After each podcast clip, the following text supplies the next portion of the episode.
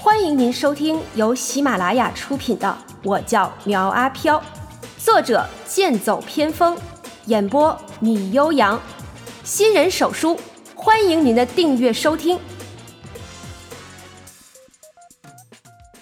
第九十六章：死亡电梯一。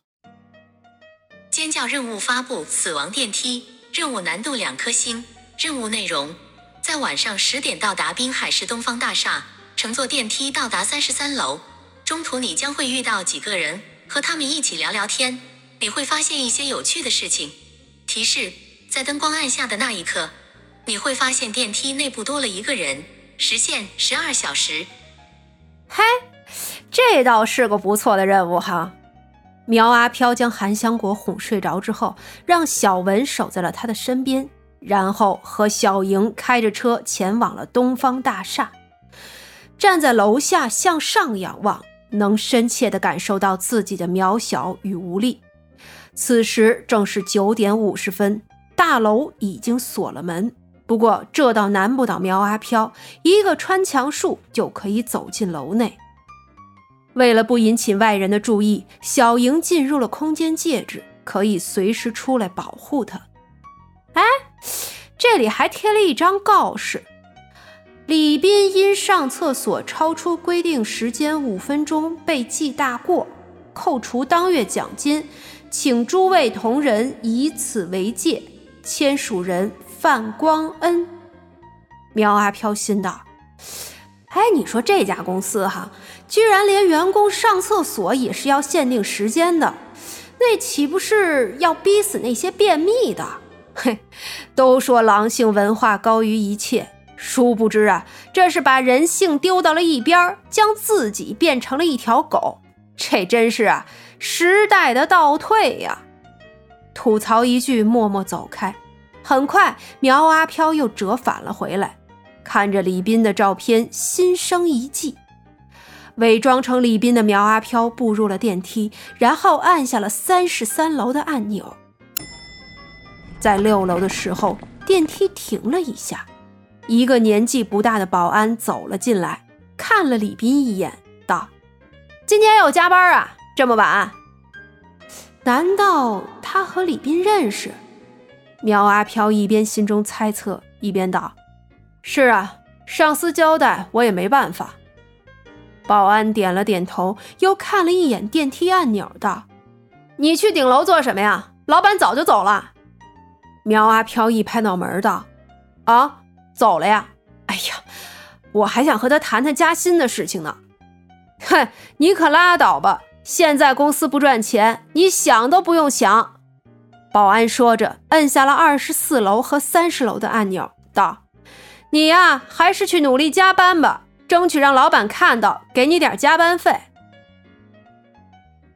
俩人闲聊的时候，电梯来到了十三层。这时，一个拎着袋垃圾的保洁大妈走了进来。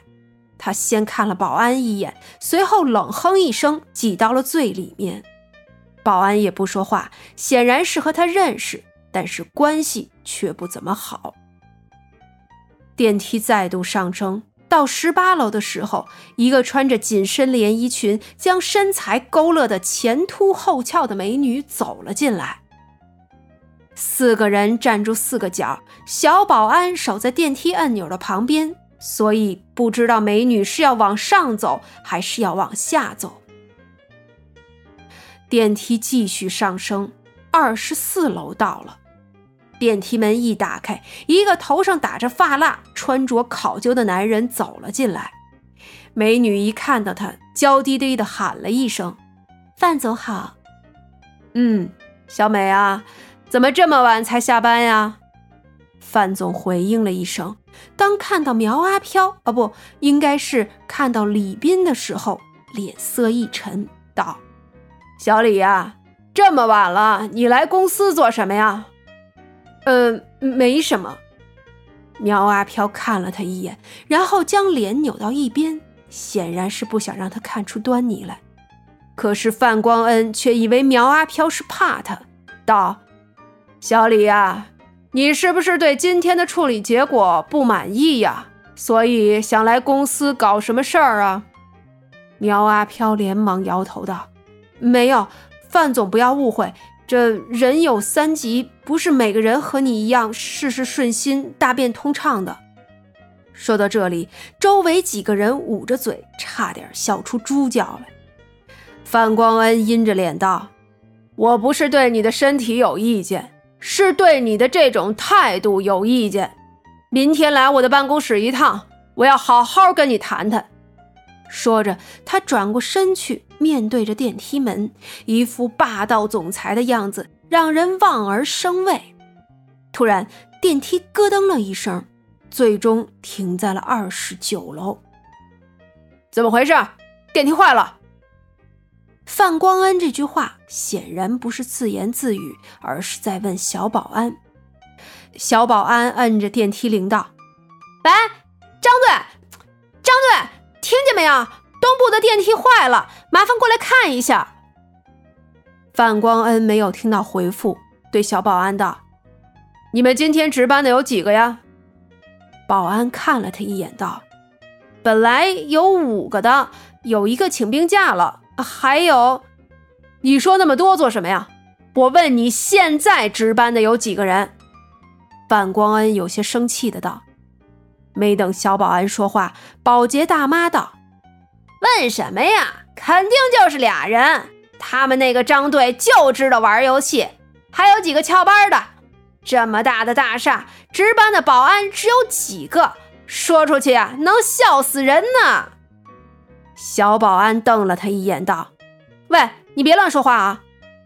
保洁大妈回怼道：“什么乱说话？我说的那是事实。”等明天看监控记录就知道了。够了！范光恩一声厉喝，顿时几个人不敢再乱说话。赶紧和你们保安部的人联系，如果耽误了我的事情，明天我一定向老板告你们的状。小保安闻言连连点头，可是传呼机没有信号，主控室也没有声音传来，除了苗阿飘，每个人脸上都挂着不安。既然开不了，就等着救援好了，节省点体力，好过半夜受罪。苗阿飘说着，就蹲坐在了地上。范光恩回头看了他一眼，像是在看一滩烂泥一样。就你这种心态，遇到点难事就退缩不前，活该你一直涨不了薪水。小美在一边劝道：“范总，和他生什么气呀？还是休息一下。”说不定一会儿电梯就开了。话音刚落，电梯内部的灯光突然暗了下来，电梯里乌黑一片，伸手不见五指。不过紧接着就传来小美的惨叫声。很快灯光恢复，众人慌张地环顾四周，而小美的肩膀上却多了五道血印，看样子像是被人抓了一下。范总，我的肩膀好疼啊！小美自己看不到伤口，但是其他几个人能够看得到。每个人看到后都倒吸了一口凉气，内心深处生出一种恐惧感。范光恩将他扶到一个角落，道：“没事的，你先休息一下。”然后将目光扫向其他几个人，道：“把你们的手都伸出来，我要检查。”几个人你看我，我看你，乖乖的将手伸了出来。范光恩看过之后，又将自己的手伸出来。每个人的手指甲都是干净的，也就是说，他们都不是造成小美肩膀上伤口的凶手。难道这里还有别的东西吗？